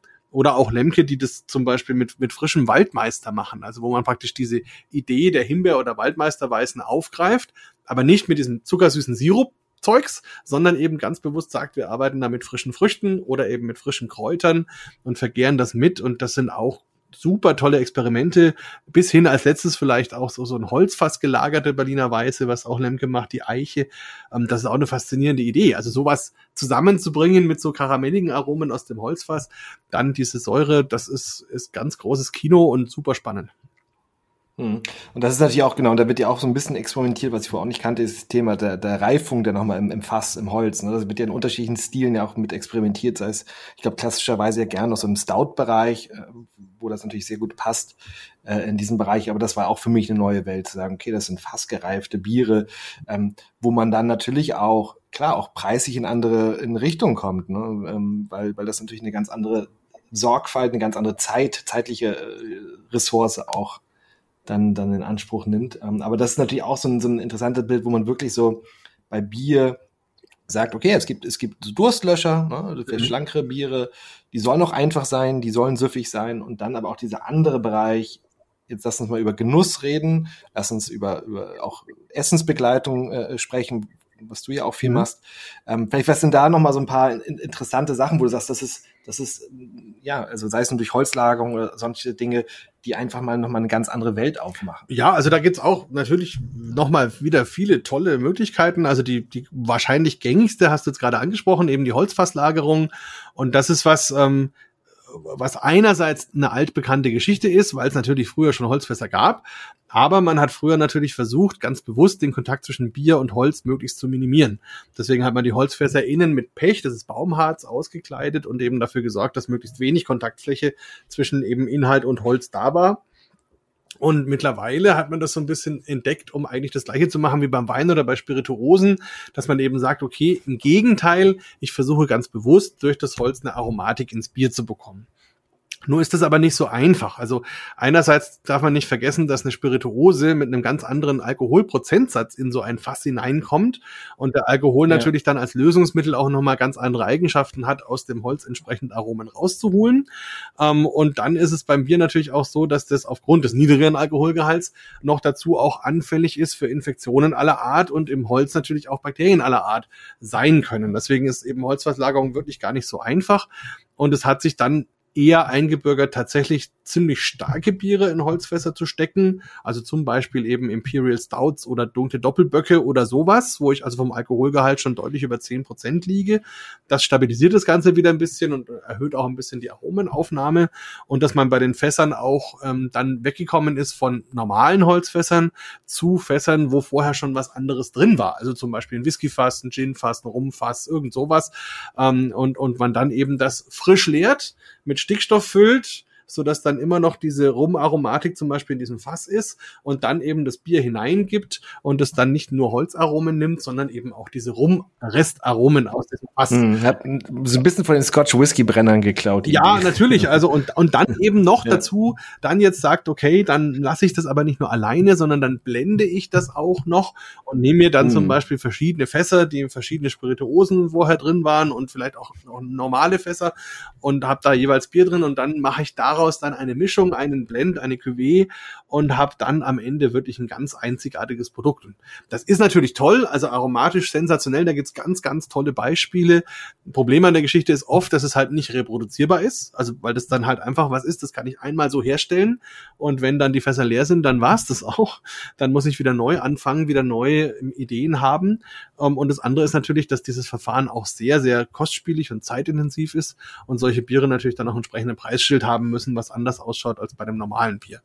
Aber wie gesagt, ja, es, es ja. gibt faszinierende Vertreter dieser Art und ich muss sagen, ähm, worauf wir natürlich immer ein bisschen achten, gerade bei den Bierwettbewerben, ähm, ist natürlich, dass es verhältnismäßig einfach ist zu sagen, ich nehme jetzt einfach ein Imperial Stout und hau das in ein Whiskyfass und fülle das dann ein halbes Jahr später ab, weil dann habe ich natürlich eine sehr intensive Aromatik aus dem Bier und eine sehr intensive Aromatik aus dem Whisky und irgendwie haut es alle Leute um, weil es völlig intensiv ist.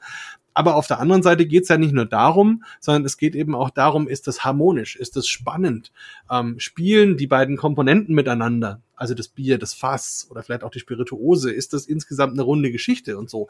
Ähm, und da gibt's dann eben auch Biere mittlerweile, die eben zum Beispiel im Alkoholgehalt eher bei 5, 6 Prozent liegen und vielleicht nur einen leichten Holztouch haben, der aber dann wieder sehr spannend ist und dann ist das insgesamt vielleicht die größere Kunst, sowas herzustellen, als eben so ein 12% Whisky Stout.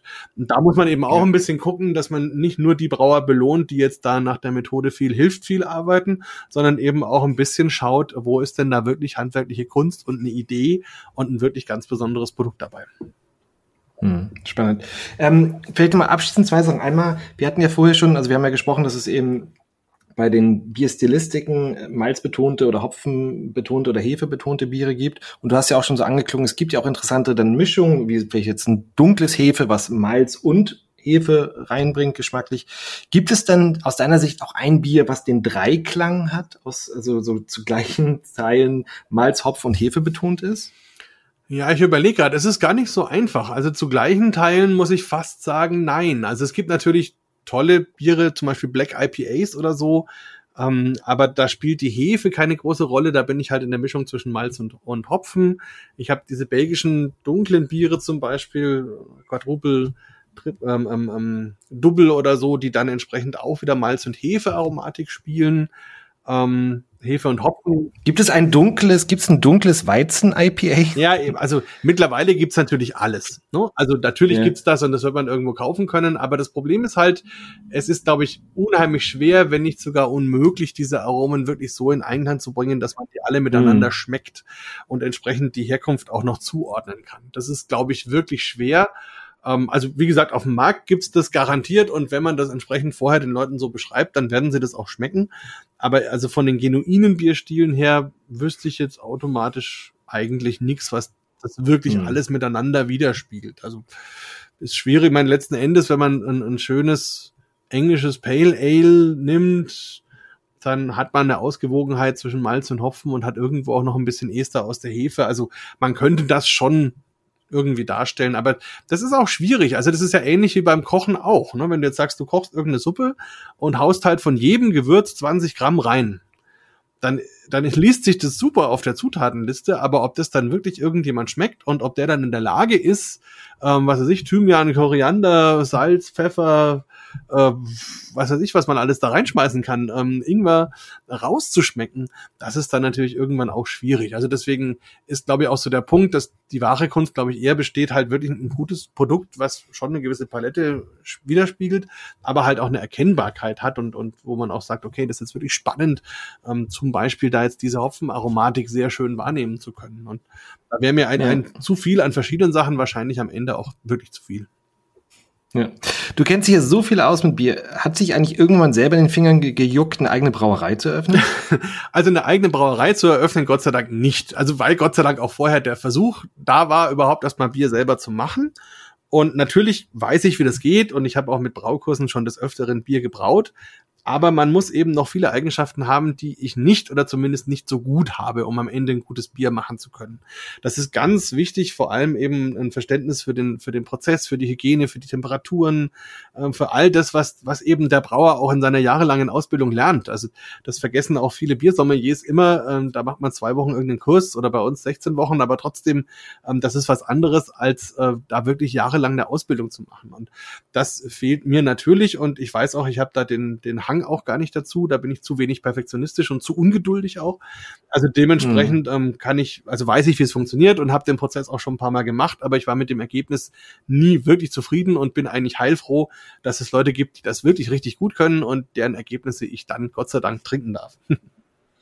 Wunderbar. Meine letzte Frage wäre, Markus, was denkst du, was für eine Biere trinken wir so in 15 Jahren? Also wo geht, geht da die Reise hin? Glaubst du, dass wir anders Bier trinken werden oder wird es? Ähm, also ich denke mal, ich glaube, das letzte ist, glaube ich, der Punkt, wir werden anders Bier trinken und wir werden anderes Bier trinken. Also wobei die Frage nochmal ist, wer ist wir? Also du und ich, mhm. wir beide werden wahrscheinlich mehr oder weniger ähnliche Biere trinken wie jetzt auch.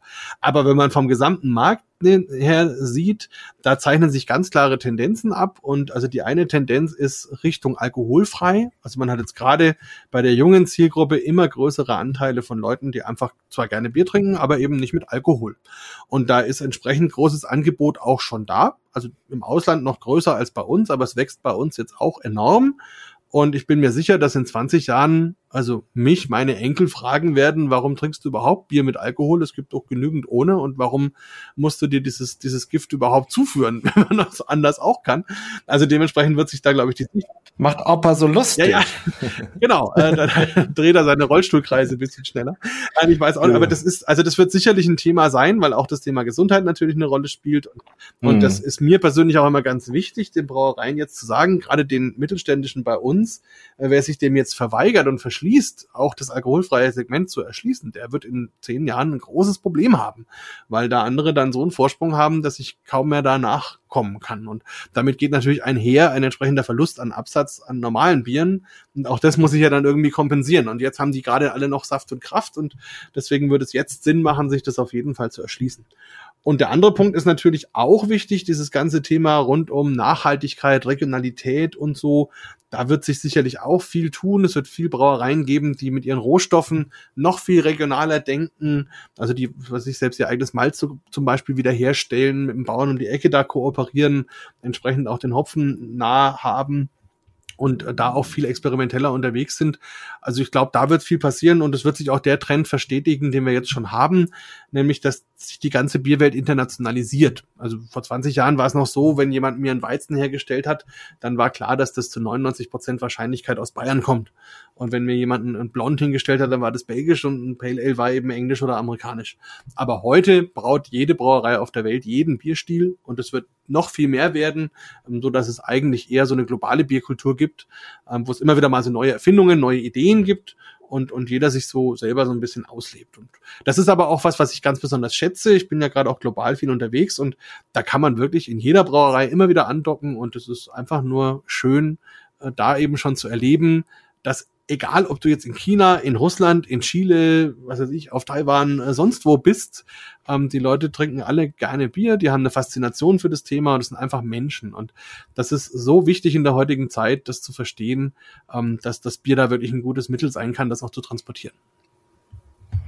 Markus, was für ein wunderbares Schlusswort, würde ich sagen. Danke.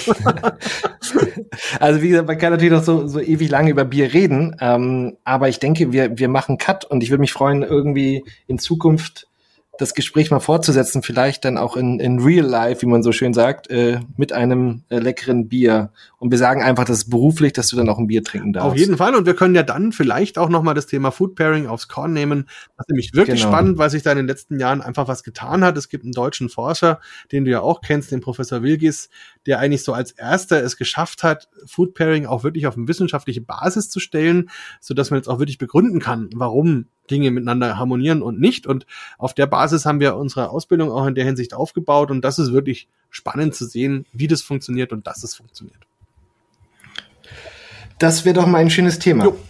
Und dann am, am, am liebsten natürlich für mich, wenn ich dann gleich das auch äh, probieren darf. Das machen wir. Machen wir live Podcast und probieren genau. dazu ein bisschen rum. Super, wunderbar. Markus, ganz herzlichen Dank dir. Sehr schön, ja, gerne. Das sehr war gerne. sehr erhellend für mich. Auch vielen Dank und auch für deine Offenheit und dass ich die Möglichkeit habe, auch mit dir zu reden. Wunderbar, toll. Bier Talk, der Podcast rund ums Bier. Alle Folgen unter www.biertalk.de.